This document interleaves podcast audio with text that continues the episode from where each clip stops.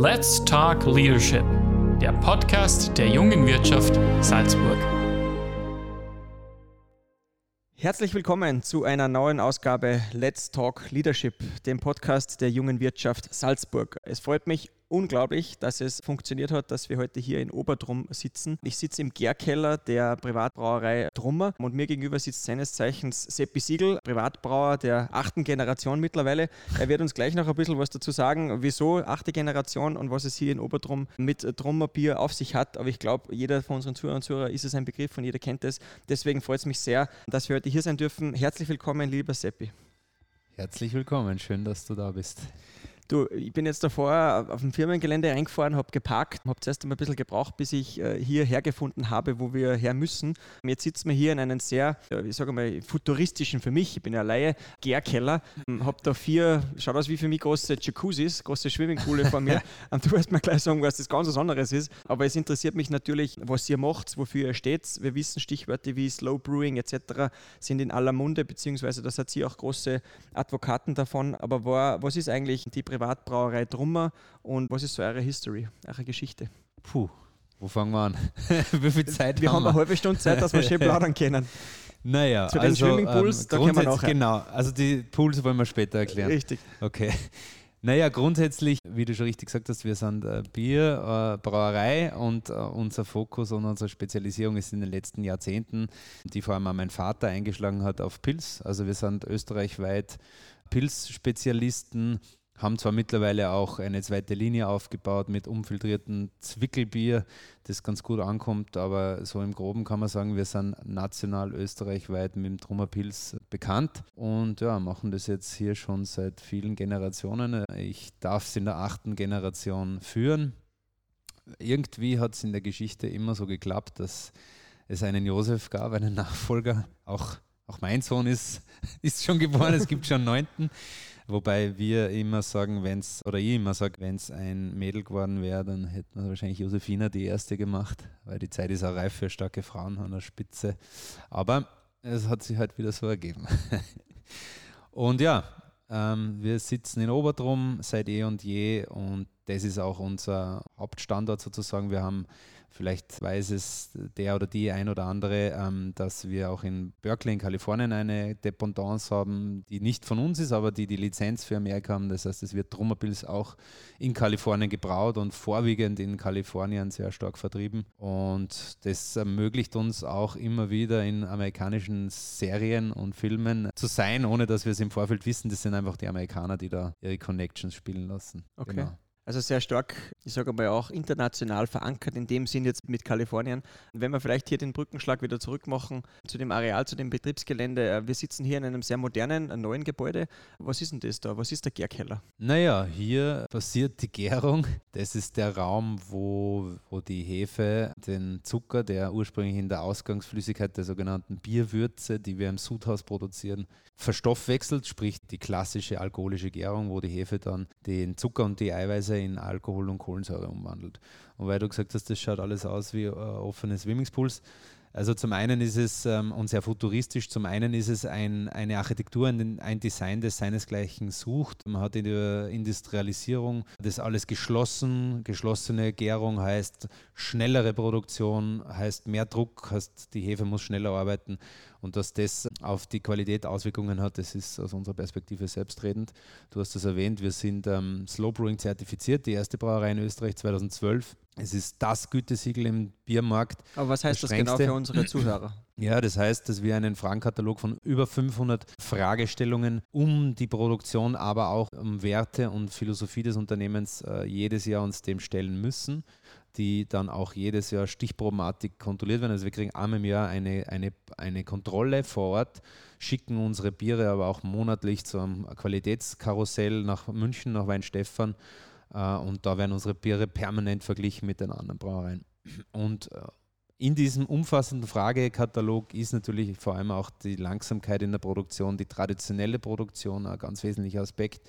Das heißt eben durch die offene Gärung produzieren wir und vergären wir langsamer, so wie es früher auch gang und gäbe war. Und wie gesagt, langsame Produktion hat einfach auch auf die Verträglichkeit und die Qualität äh, Auswirkungen. Also ich vergleiche es eigentlich ganz gern mit gut gereiftem Käse oder auch ordentlichem Sauerteigbrot äh, die Verträglichkeiten und die Qualitäten, die da rauskommen, wenn man Langsamkeit in die Produktion involviert, dann sind ganz andere. Und ähm, ja, und noch einmal zu dem Thema offene Gärung. Also das sieht man heutzutage eigentlich nicht mehr und es ist meistens geschlossen. Mittlerweile gibt es aber auch Brauereien, die dieses Patent, wir haben ein eigenes Europapatent darauf, auch äh, gekauft haben und einsetzen und jetzt auch wieder Schritt für Schritt in diese moderne, nämlich mit Edelstahl und zylinderkonischen Edelstahltanks gehen und hier dieses Patent von uns anwenden. Und weil du zuerst gesagt hast, es schaut aus wie Whirlpools zum Baden, das wäre theoretisch ganz schlecht, weil während der Gärung entsteht Kohlensäure, CO2, das äh, äh, sammelt sich am oberen äh, Bereich des Beckens und wenn du jetzt da reingehen würdest, dann würdest du wahrscheinlich ziemlich schnell hier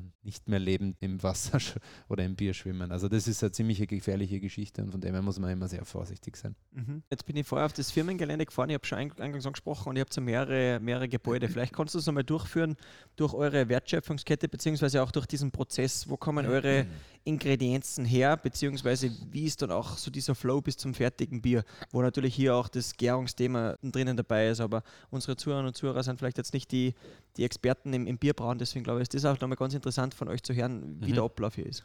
Ja, nochmal ganz einfach sozusagen, wir kaufen Malz, also das heißt, es ist vermelztes Gerste, äh, eine Gerste, so heißt das Getreide, die wird vermelzt zum sogenannten Gerstenmalz. Hopfen und Malz ist der meisten ein Begriff und, äh, und Hopfen von den Bauern und von den Händlern zu, vermengen dann das Malz, schroten das Malz, machen sozusagen wie einen großen Brei, wo wir dann zu gewissen Temperaturen die Eiweiße und die Zucker aus dem Malz lösen und dadurch entsteht dieser und geben dann zu einem späteren Zeitpunkt den Hopfen dazu. Dann wird das Ganze eine gute Stunde gekocht. Ähm, davor kommt es zu einer wieder zu einer Trennung, also sprich, wir haben dann die Flüssigkeit und die festen Bestandteile des Gerstenmalzes. Die festen Rückstände des Gerstenmalzes gehen in die Landwirtschaft, die werden dort verfüttert.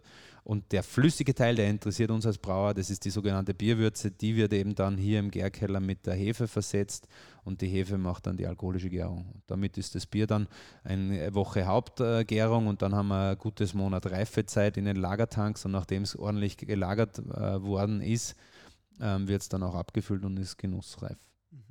Jetzt haben wir eingangs, bevor das Gespräch, bevor ich auf Rekord geklickt habe und das Gespräch losgegangen ist, hast du mir ein Freispiel angeboten, mhm. ähm, weil ich ja auch mit, mit meinem Elektroauto hier bin ähm, und entsprechend auch wieder nach Hause fahren muss. Und deswegen hat es mich interessiert, ähm, welchen Stellenwert hat das mittlerweile Freispiel, sprich alkoholfreies Bier? Ähm, du hast es vorhin angesprochen. Wie wichtig ist es für euch auch neben dem klassischen Bierpilz äh, mhm. auch anderes anzubieten? Wir sind seit Jahren schon im Leichtbiersegment und auch in einem sehr natürlichen Radlersegment. Ähm, und beides, sage ich immer, es ist Pole Position, also die Leichtigkeit in unseren Produkten, bis zu dem, dass wir jetzt seit letztem Jahr eben auch ein alkoholfreies Bier entwickelt haben, bekommt immer mehr äh, an Bedeutung. Ich als Brauer, ähm, die alte Generation der Brauer war mit alkoholfreien Bieren immer nicht so ganz äh, d'accord und hat gesagt, sowas trinke ich nicht als Brauer. Wir, äh, nächste Generation, sehen das, denke ich, schon mal ganz anders. Ähm, für mich ist das Wichtigste, dass es ein Naturprodukt ist und das ist es. Also alkoholfreies Bier ist einfach genauso Malz, Hopfen, Wasser und Hefe. Da kommt nichts anderes dazu und es sind eigentlich wahnsinnig spannende äh, Durstlöscher, alkoholfreie Erfrischungsgetränke, die sehr gesund sind, die wenig Kalorien haben, weil der Zucker vergoren worden ist. Ähm, das heißt, äh, zum Beispiel in unserem Freispiel haben wir 15 Kalorien auf 100 Milliliter. Das heißt, äh, gute 50 äh, Kalorien, 49 für eine ganze Flasche. Das ist äh, wirklich wenig und äh, ist wirklich ein, ein durstlöschendes, spannendes äh, Erfrischungsgetränk. Und ähm, die Bedeutung nimmt immer mehr zu, ist sicherlich immer noch Rand, äh, Randprodukt, aber ähm, wir sind da mehr denn je so, dass wir sagen, wir haben Spaß mit leichteren Produkten und ja, also nimmt zu und ist ja langfristig sicherlich hier immer bedeutend, wird immer bedeutender. Mhm. Ich glaube, über andere innovative Produkte werden wir später nochmal zu sprechen kommen. Mhm. Ich sehe da schon was vor mir stehen, ich will jetzt nicht zu viel vorwegnehmen. Ähm, du hast angesprochen, Stichwort Naturprodukt. Ich glaube, das ist wichtig. Wenig Zucker, das habe ich selbst jetzt auch nicht gewusst, dass in einem alkoholfreien Bier das wirklich auch so limitiert ist. Ähm, ich will hier vielleicht noch was anderes mit reinschmeißen, weil das ist mir immer im Hinterkopf geblieben. Äh, wir sind jetzt eine ähnliche Generation, ich bin ein 86er Jahrgang ähm, und ich glaube, da bist du nicht un unweit weg. Ähm, was mhm. mich da interessiert, ja, ein paar Jahre, das weiß ich, ähm, aber was mich natürlich da interessiert ist, äh, als ich angefangen habe zum Bier trinken mit 16, 17, 18 offiziell, ähm, war das schon immer so ein Thema, dass, dass das Trumberbier vom Design her sehr ansprechend war. Es waren die Gläser sehr schön. Es, seid eine andere Linie gegangen. Ihr wart jetzt nicht so die klassischen Bierbrauer. Das war halt meine Wahrnehmung. Mhm. Äh, wieso war das so und wie würdest du eure Positionierung da sehen? Das war natürlich Design und ähm, Minimalismus war immer ein Steckenpferd auch meines Vaters.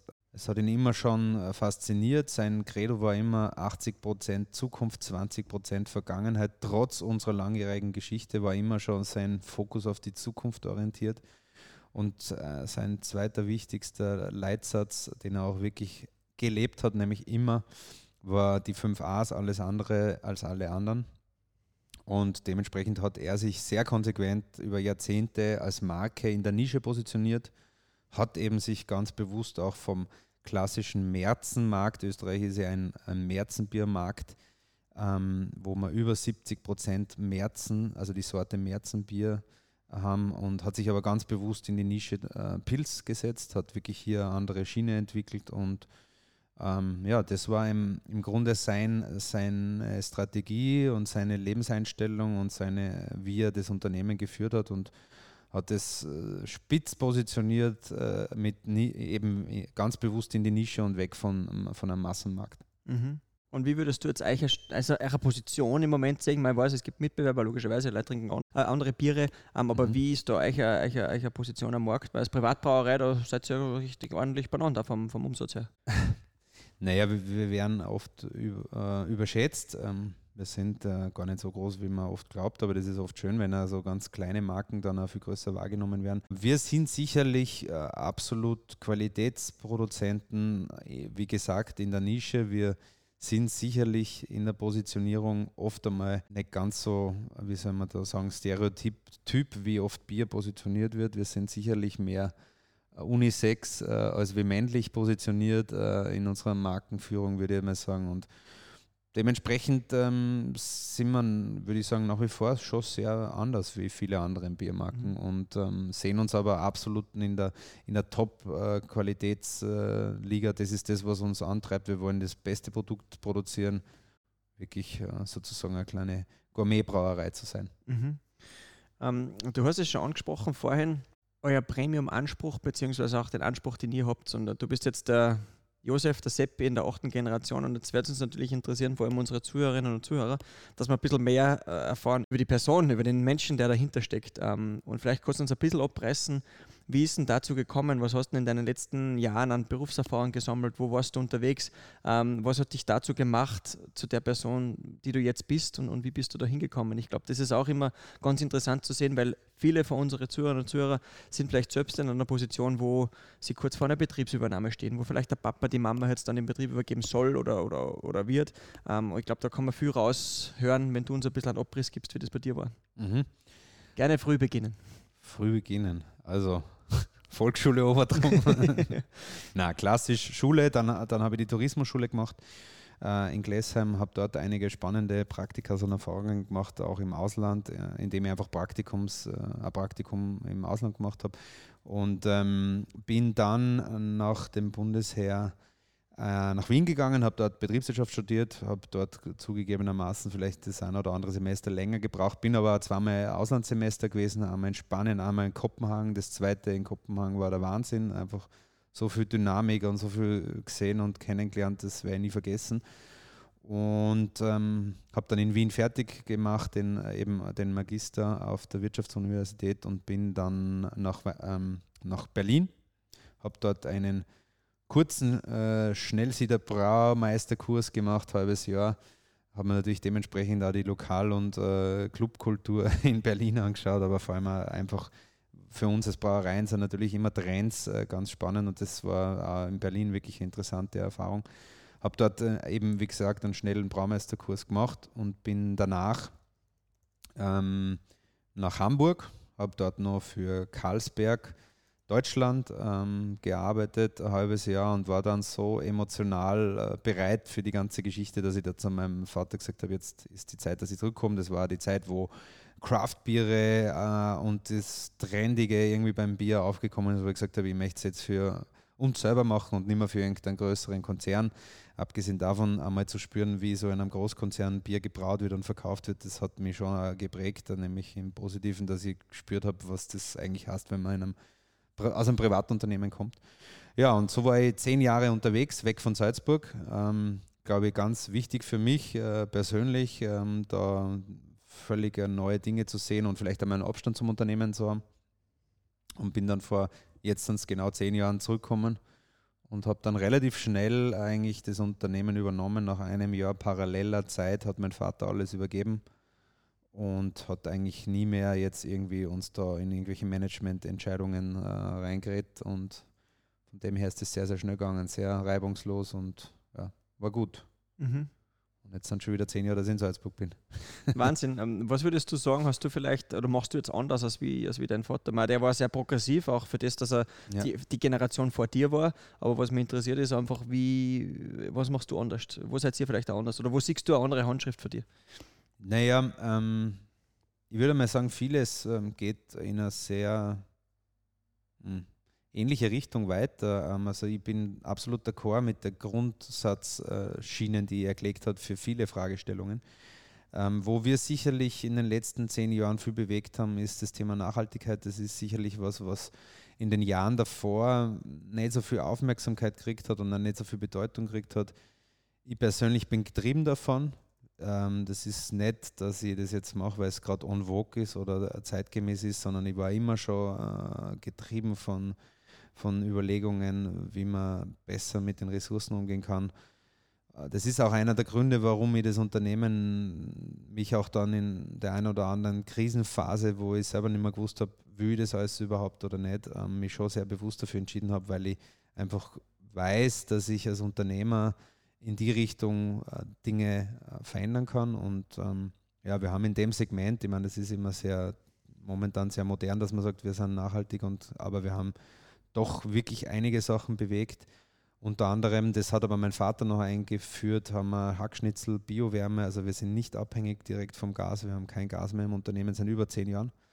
Wir haben letztes Jahr eine, eine 400 kW Peak Solaranlage aufs Dach geschraubt, das heißt, wir produzieren jetzt schon über 50 Prozent unseres gesamten Strombedarfs selber. Wir werden da dieses Jahr nochmal einen weiteren Schritt gehen und viele, viele kleine Aspekte, also viele Aspekte, die wir in dem Bereich schon gemacht haben. Ähm, und da gehen wir eigentlich Riesenschritte. Wir haben äh, die dritte Gemeinwohlbilanz, äh, die wir jetzt gerade erstellen, ähm, wo wir sozial äh, und ökologische Fragestellungen gemeinsam durchdiskutieren, wo man dann auch wirklich Punkte vergibt und bekommt, wo das extern auditiert wird und wo man dann ähm, am Ende des Tages auch ein Ergebnis bekommt. Und ähm, also diese, diese langfristige Unternehmensführung und in diese Themen reinzugehen, das ist zwar immer schon ein Teil auch von uns gewesen, natürlich, sonst hätten wir so lange nicht überlebt. Also ich sage immer, äh, in der achten Generation ähm, Unternehmen führen, äh, nachhaltig kann, kann, man Unternehmen nicht führen, aber, mhm. aber gerade diese ökologischen Fragestellungen, ähm, die haben natürlich in den letzten Jahren an Bedeutung gewonnen und das ist sicher, wo wir, wo ja schon in den letzten Jahren viel persönlichen strategischen äh, Impulse ausgelöst habe. Mhm. Es ist natürlich auch immer ein wichtiges Thema. Unterm Strich ist man Wirtschaftsbetrieb, logischerweise, ähm, aber es muss auch Ökonomie und Ökologie vereinbar sein. Und deswegen glaube ich, ist es wichtig, dass das Stichwort Nachhaltigkeit wird immer wichtiger, auch so gelebt wird. Und deswegen interessiert es mich natürlich noch, äh, umso mehr, wie ihr das macht. Und deine Ausführungen dazu sind unglaublich interessant. Ähm, und da bist du sicher auch, äh, nicht nur in Salzburg, sondern österreichweit oder auch international, ein Vorreiter in deinem Denken. Und deswegen äh, können wir da schon stolz sein auch darauf, dass, äh, was du hier bewegst, ähm, nicht nur für deinen Betrieb.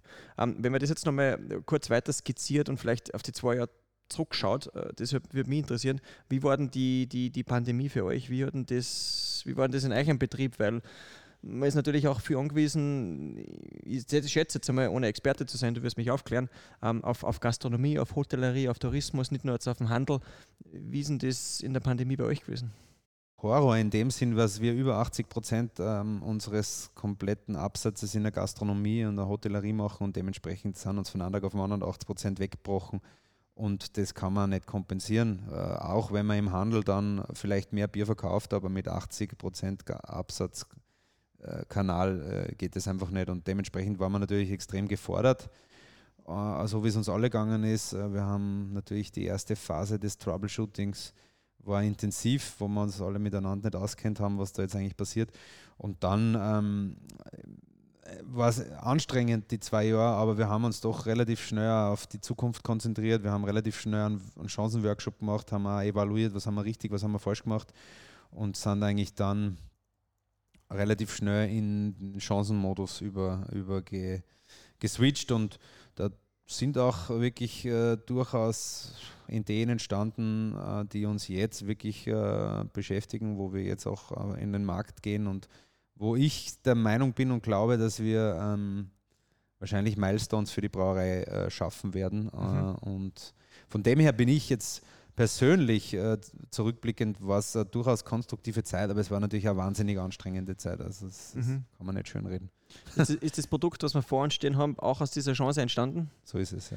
Vielleicht wirst du uns dazu kurz was sagen. Also ich sehe nur, da steht Latte drauf, äh, wenn ich das sagen darf. Ähm, vielleicht kannst du uns äh, einführen, was ist das äh, und, und was, was hat es damit auf sich? Genau.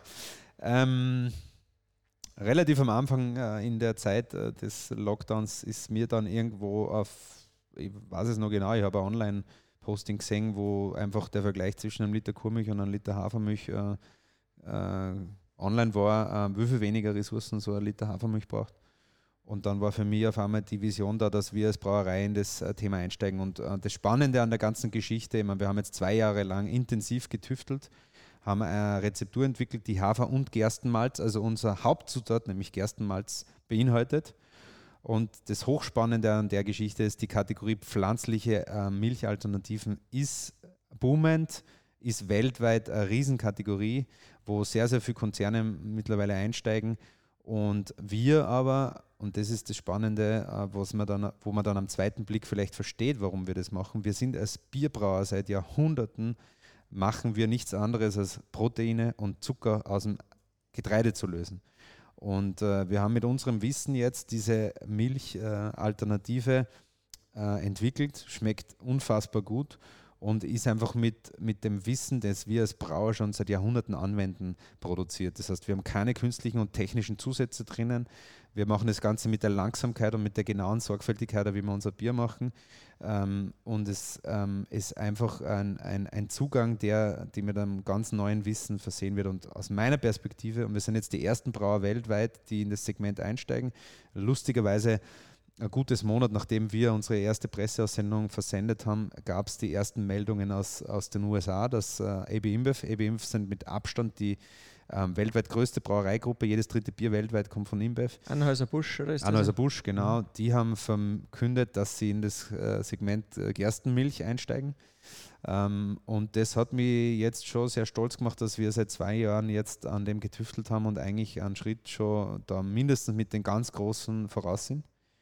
Und so ähm, werden wir jetzt im Herbst, wir warten momentan eigentlich nur mehr auf die Backerl, das ist unser Hauptthema, dass das momentan ein bisschen schwierig sich gestaltet. Wir mussten auch einen Abfüllbetrieb finden, wir können das selber nicht abfüllen, haben wir einige Molkereien äh, kontaktiert, haben da leider keine äh, Kooperationen zusammengebracht und haben jetzt aber schlussendlich einen Betrieb und mit denen, also wir werden am Markt gehen und ähm, es wird spannend und aus meiner Perspektive wird das eine, ein Milestone für die Brauereigeschichte. Also auch da wieder alkoholfreie Alternativen und, und ja, also unser Anspruch ist es hier wirklich das Beste zu machen, also die beste Qualität zu machen, ähm, auch in der, wirklich in der Qualitätsliga einzusteigen, äh, weil ich glaube, da ist noch viel Raum und einer der ganz wesentlichen Aspekte, die mir in dem Thema so wichtig sind, ist in dem Segment, das wirklich eine Berechtigung hat, auch langfristig ähm, weil es überhaupt keinen Grund gibt, warum wir nicht pflanzliche ähm, Alternativen hier für die Ernährung einsetzen,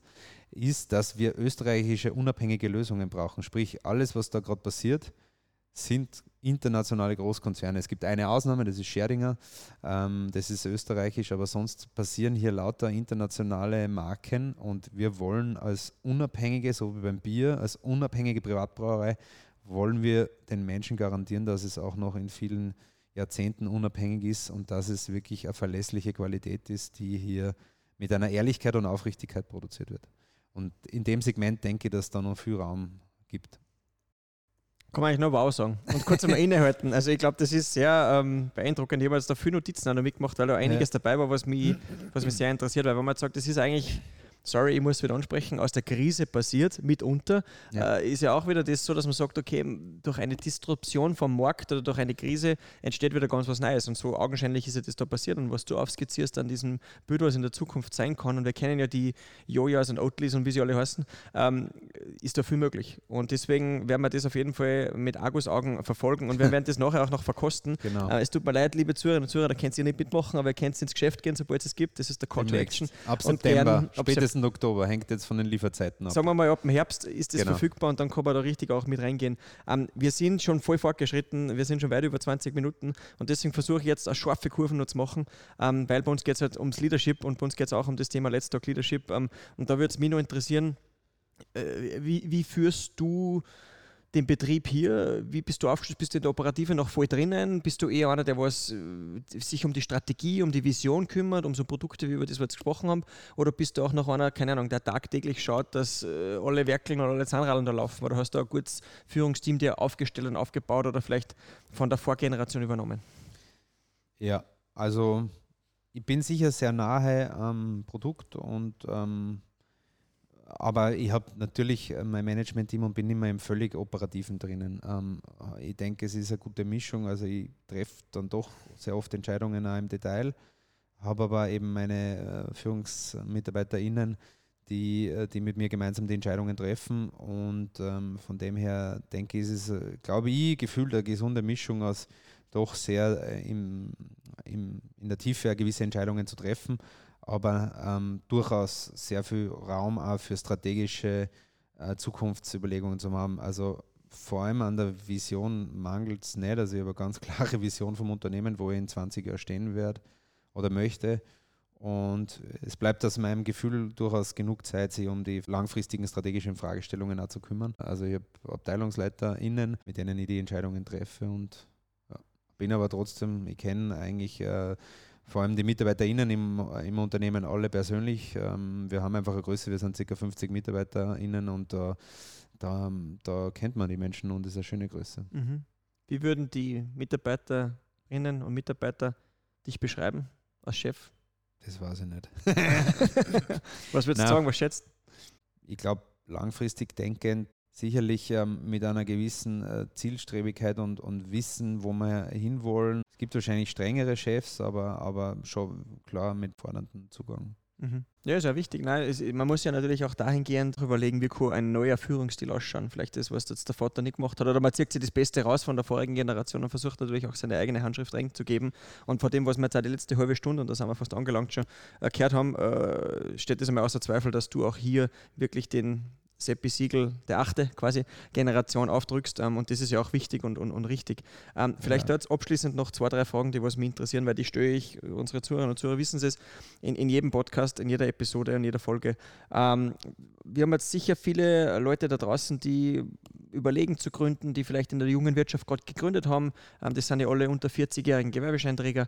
Ähm, was kannst du denen mit auf den Weg geben? Was sind Tipps vielleicht, die was du hast für sie? Oder was kannst du ihnen sagen, hey, auf das kommt es an, wenn ihr jetzt eine Idee habt oder wenn ihr gerade gegründet habt, auf was müsst ihr aufpassen? Was sind so Watchouts oder Tipps?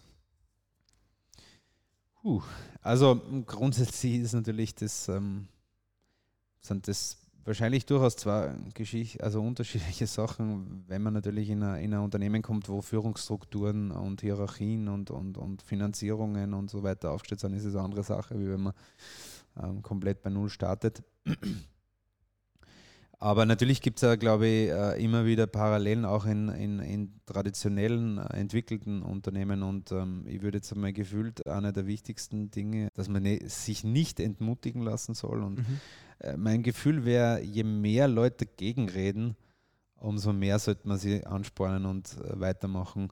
Ähm, sofern man natürlich davon überzeugt ist und sofern es natürlich irgendwie ökonomisch äh, sinnvoll darstellbar ist. Aber also ich bin da schon davon überzeugt, je schräger und je disruptiver die Ideen sind, desto mehr sind die Leute mal am Anfang vom Kopf gestoßen und, und, und reden dagegen und sagen, das kann sowieso nichts werden und was macht dann da jetzt wieder für einen Schatz und hin und her. Äh, aber ich würde wirklich sagen, gerade das ist, sollte oft der Ansporn sein, noch intensiver reinzugehen und noch äh, progressiver sozusagen die Dinge weiterzuentwickeln. Mhm. Das wäre jetzt einmal so ähm, für mich einer der Erkenntnisse der letzten mhm. Jahre. Ist eine gute These und finde ich auch spannend und ist sicher das, was viele von unseren Zuhörern und Zuhörern unterschreiben würden. Also das glaube ich, das glaube ich auf jeden Fall. Ähm, vielleicht hängen wir da abschließend noch ähm, eine Frage dran. Ähm, wir sind in Obertrum, mitten im Flachgau, im Norden von Salzburg. Wie wichtig ist für euch hier diese, diese Heimat Obertrum, der Standort Salzburg? Ähm, was spielt das für eine Rolle für euch?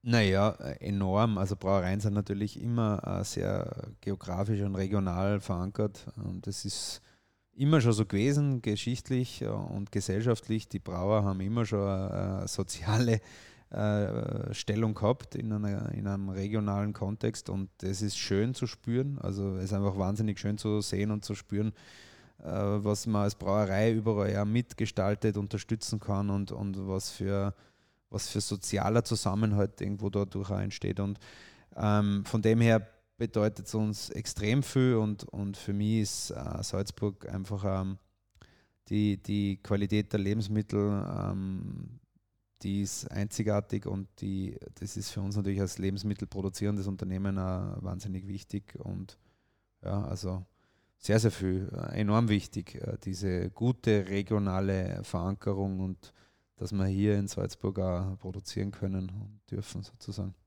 Ich glaube, das ist ein sehr schönes Schlusswort. Ähm, über 30 Minuten sind wir angekommen.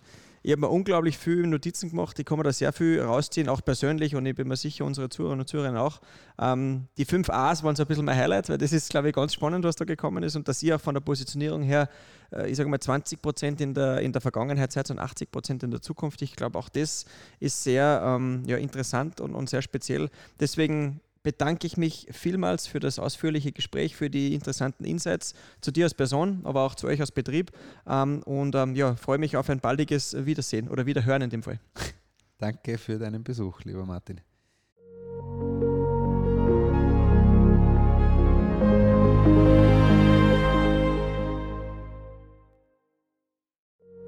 Let's Talk Leadership, der Podcast der jungen Wirtschaft Salzburg.